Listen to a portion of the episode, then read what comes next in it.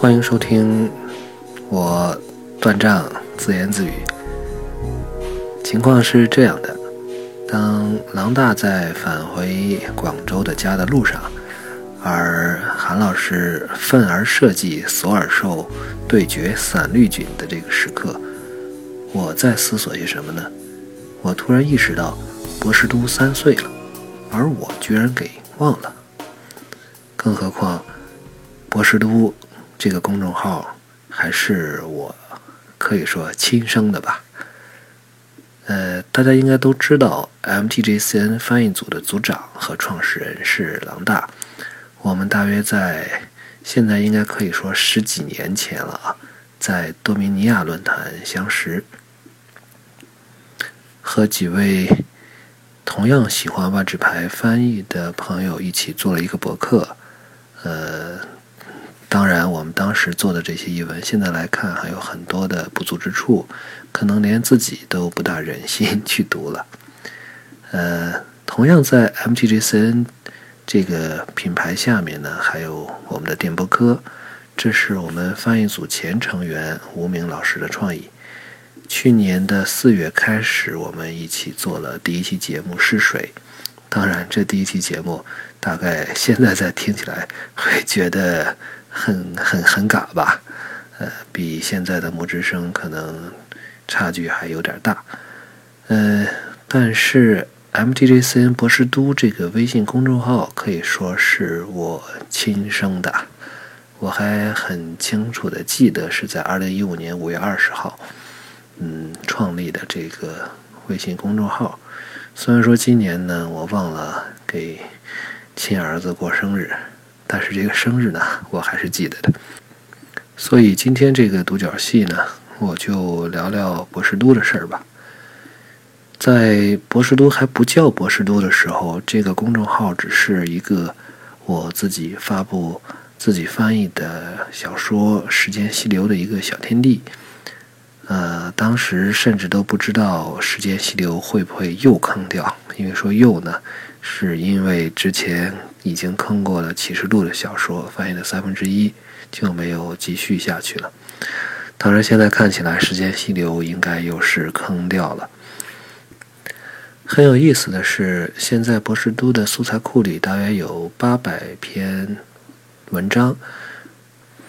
其中最早的一篇呢，从来没有发布过，是我自己写的一个自述，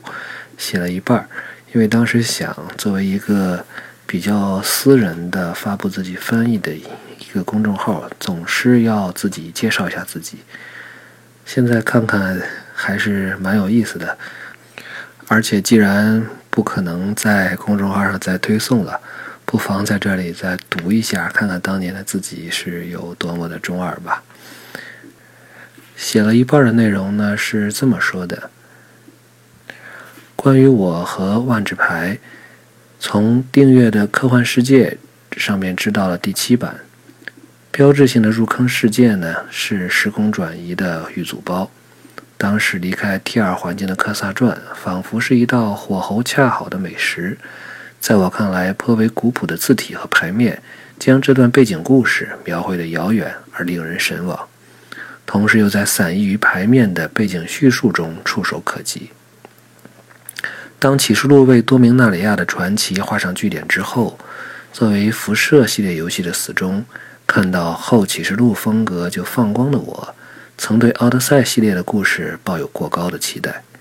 但游戏本身比背景更有吸引力。高考之前，蓝绿疯魔动荡是我对这个时期最深的。打牌的记忆。我的本科岁月并没有给打牌留太多的时间，原因大概是出行不易、学习认真，还有《龙与地下城》第三版的三宝书。对万智牌这个游戏的喜爱，则体现在网上的论坛。作为练习英语，在魔法天翔上与几位同好一起翻译国外网站《菲克西亚》上面的 MTG 列将传。于是就有了那篇长篇的巴林的传记，也让自己更深入地了解了那段故事，也变得越来越有野心。在扫货入手一套启示录的肥包之后，开始了对其中小说的翻译的尝试。我老婆曾经非常怀疑我本科到底干了些啥，是不是真的没怎么泡妞？我认真想了想，空闲的时间大部分都奉献给了幻想的世界，龙枪、被遗忘国度和多米纳里亚。后者也许无法和前者相提并论，但那是我内心的家园。好，当时就写在这里，幸亏没有再继续写下去。这也体现了自己当时对这个公众号没有那么多的想法，没有想到会在未来整理出所有万智牌的背景故事和设定的目录，也没有想过现在能够收集齐所有万智牌的故事和民间的译文，甚至都不敢想，居然会能找到这么棒的伙伴，一起做了不少万智牌的故事翻译。呃，名字不在这里一一列举了。因为都记载在博士都的公众号里了，更不敢想通过博士都这个公众号作为平台，一起做了播客的节目，也就是 MTGCN 电播客的魔之声，也通过博士都这个公众号展示了自己，从而能够有机会为万智牌艺术设定集提供译文。所以，博士都可以说是过去三年以来我在这个游戏里的一份寄托，而对大家来讲，可能这是对我的一种定义吧。所以今天想在这里借着这个机会，虽然说博士都的生日已经过去了两个月零两天，但是还是想回顾一下从一五年。五月二十号到今天，博士都走过的一些路，呃，希望仅仅说是希望，甚至说可能有点奢望了，能够为现在做公众号的大家，呃，以及对博士都感兴趣的朋友们，提供一些感受性的东西吧。希望能够有所帮助或有所启发，或者是仅仅感到有趣也就够了。呃，博士都的第一阶段呢，我想应该是二零一五年的五月份到八月份，大约是三个月的时间。这也一般是一个公众号开始跌跌撞撞走上路的这么一个时间，或者是蹒跚学步，或者牙牙学语。呃，我自己认为呢，在这个阶段是一个从翻译到整理的一个转变吧。啊，对了，忘了告诉大家，当时那个公众号的名字叫做“巴林的断章”，章是章节的章。呃，承认一下，我就是比较喜欢谐音梗。嗯，就这个名字呢，也是给这个也是怕断更吧，因为当时主要是发时间西游的译文，嗯，存稿并不是很多，一个星期一发，那么很快就发没了。嗯，就开始向整理啊和编译去发展，因为当时手上已经收集齐了所有的小说。于是就拉了一个单子，后来在营地还发了一篇文章，就是万智牌的七十多部小说都有什么，按照时间顺序是怎么，就是出版顺序是怎么排的，还在豆瓣上做了一个豆列。大约这是到了八月份的时候，呃，进入第二阶段呢，就是二零一五年的八月到二零一六年的八月，大约就是一年的时间。既然走向了整理这条这个不归路呢，那么就是整理整理再整理。嗯，刚才说到了一五年八月开始，公众号的重心就开始跑偏。呃，当时记得应该是达契环境的末期吧。我对这个至今对达契还是不是非常了解背景故事。嗯，一边看故事，当时是一边看故事一边追故事一边整理故事。嗯，最后呢，想把自己整理的这些东西做一个目录，做一个索引，于是起了一个有点中二的名字。一方面借用了达契里面的《慧眼年鉴》，啊，这一个在达契的世界里的一个史书，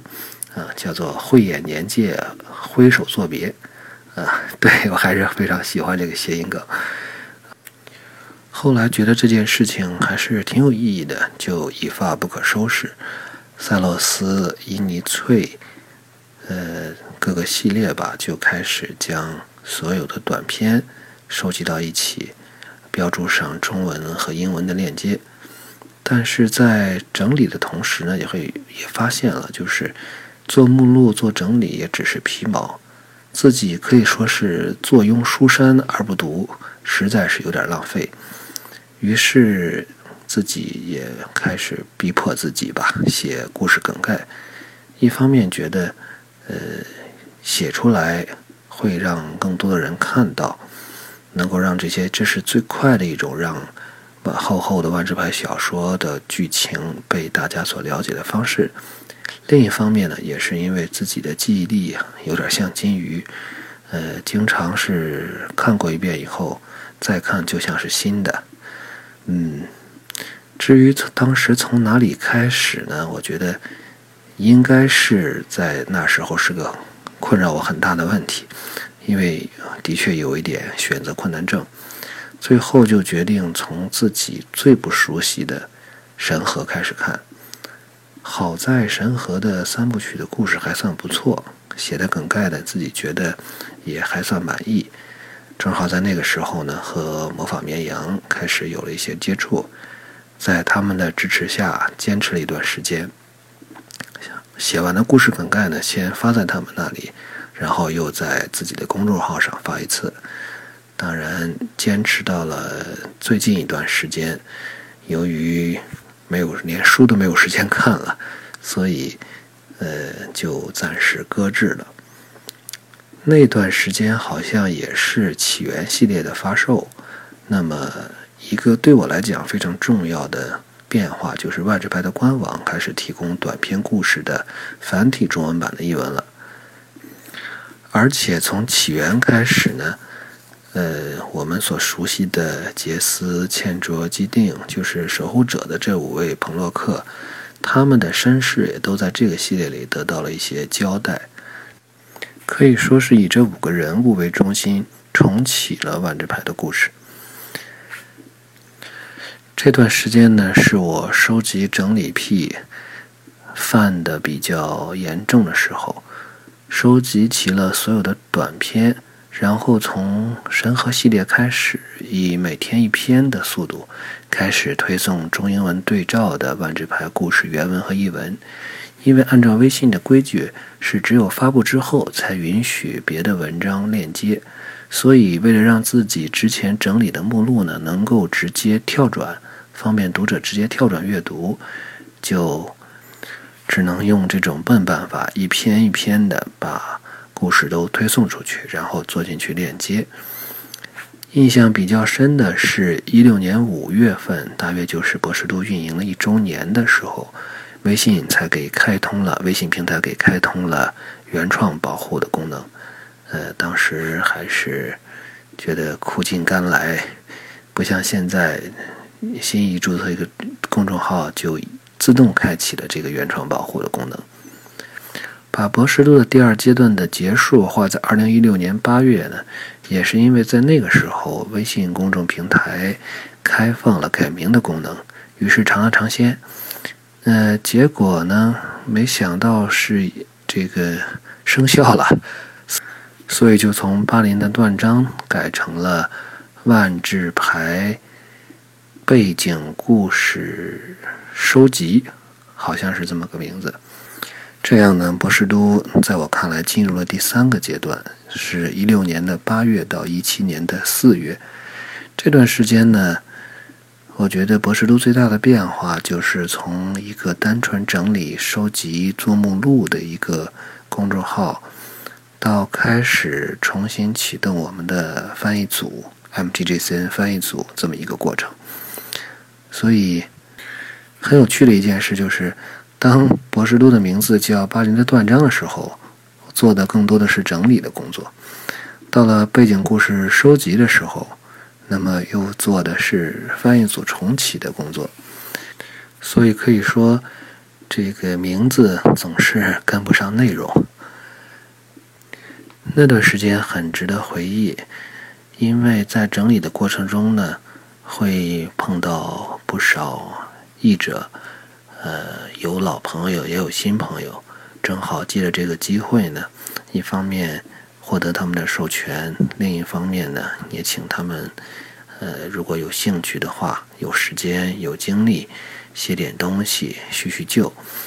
呃，找回了几位老朋友，包括无名啊，呃，Deny、Cloud，还有梅泽俊郎，就是目光卡牌店的店长。而且也认识了一些新的朋友，包括艾瑞、辉尔、卢卡、学姐。呃，三四五，芝诺，道家深湖，星辰太子，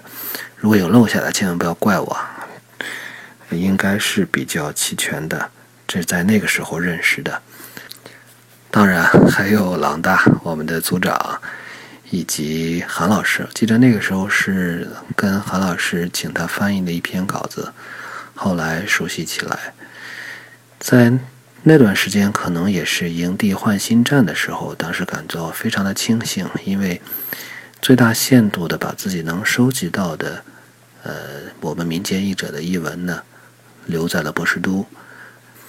而且呢，也借助这些译文完善了四金录以及各个时空的故事的目录，这样就为一七年的二月份重启翻译组。打下了一个基础吧。我们的翻译组是零七年建立的，大约可能也是二月份这个时间，所以正好选在十年之后，在波士都重新启动这个翻译组，还是有一定意义的。当然，更有意义的是呢，也是在二月份开始到四月份结束，我们承担了。画纸牌艺术设定集卡拉德许的翻译，这对我们翻译组来讲意义是非常重大的，也不用在这里再多啰嗦了。简单讲，就是十年的梦想在重启之后不久就实现，呃，自己也是感到非常的庆幸。到了第四阶段呢，就是一七年的四月份到十一月份，这个阶段呢。莫之声出现了，就在我们把卡拉德许的设定集交出一稿后不久，当时就是四月份，无名提出来说我们可以做个播客，于是我们就这么做了，于是一做就做了五十期，因为在翻译组我们自诩是模判官，啊，一方面是为朋友们的译文提供一些参考意见。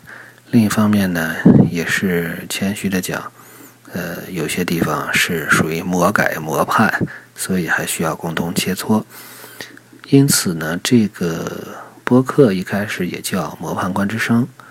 或者有时候也叫《博士都播客》。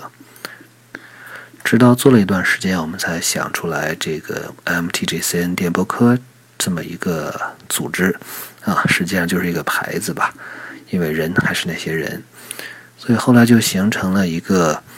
呃，周一做预报，周二做魔之声的推送，周三因为有故事，那么周四周五如果会有一些翻译点评的话，会一起发出来。每个月呢，再做一份翻译组的月报。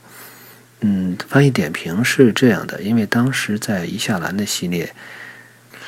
实话实说呢，就是有些地方译文还是值得商榷的。所以，也自己又做了一个谐音的梗吧，叫巴林的断章。这个断章呢，又是锻造的锻，章是章节的章。呃，当时也算是自得其乐吧，配合翻译组的这个工作。嗯，其实，在那个时候开始，现在来想想，就走上了一个原创的一个道路，在大量占有这些资料的基础上。那么开始一些自己的创意，找好自己的角度。比如说，我们翻译组就是翻译。那么，呃，播客呢，我们就谈谈背景故事，谈谈意境设计，呃，尽量的避免谈打牌，因为我们当时，包括现在吧，对打牌仍然不是特别在行。这样到了十一月份的时候。开始的我认为的第五个阶段，也就是呃 MTGCN 博士都阶段。这个期这个阶段呢，可以说一直直到今天了吧。我们 MTGCN 的一系列的标志，包括博士都、电波科翻译组，呃，实际上也是我们我们是找了设计师的，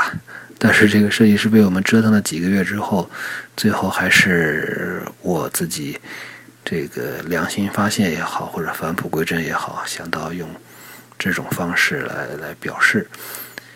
嗯，所以不是设计师的锅啊，是我的锅。大家看到的博士都就是那个时候开始改名字的。呃，现在从时间上大约争取是在每天的六点零八或者十二点零八发送一条推送。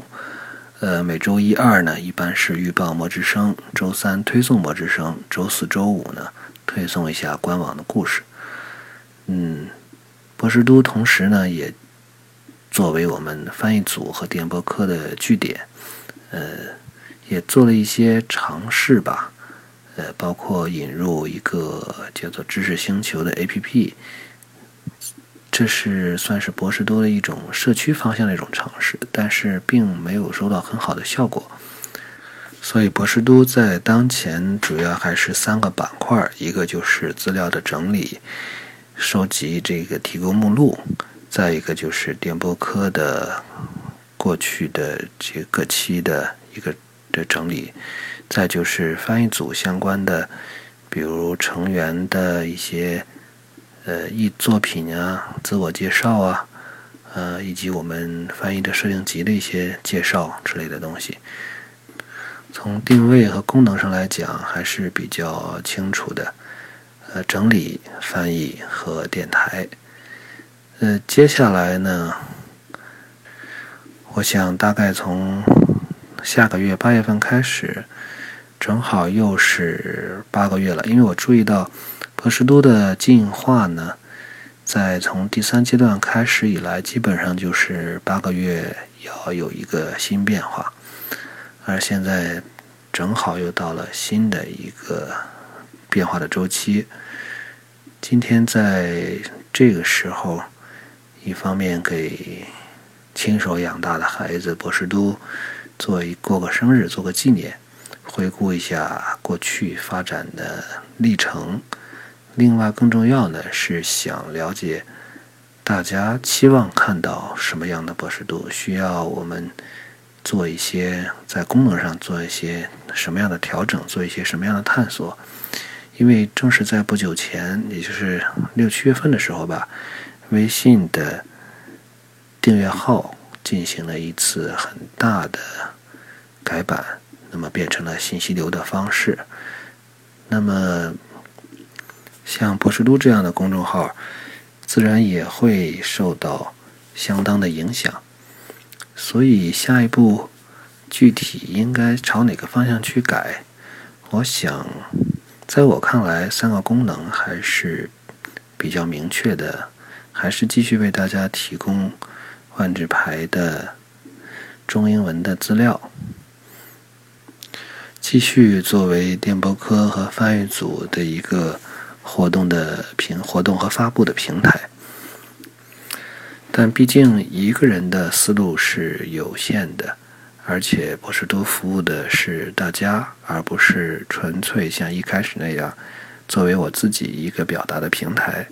所以更想听到大家对于博士都有什么样的期待，有什么样的意见和建议。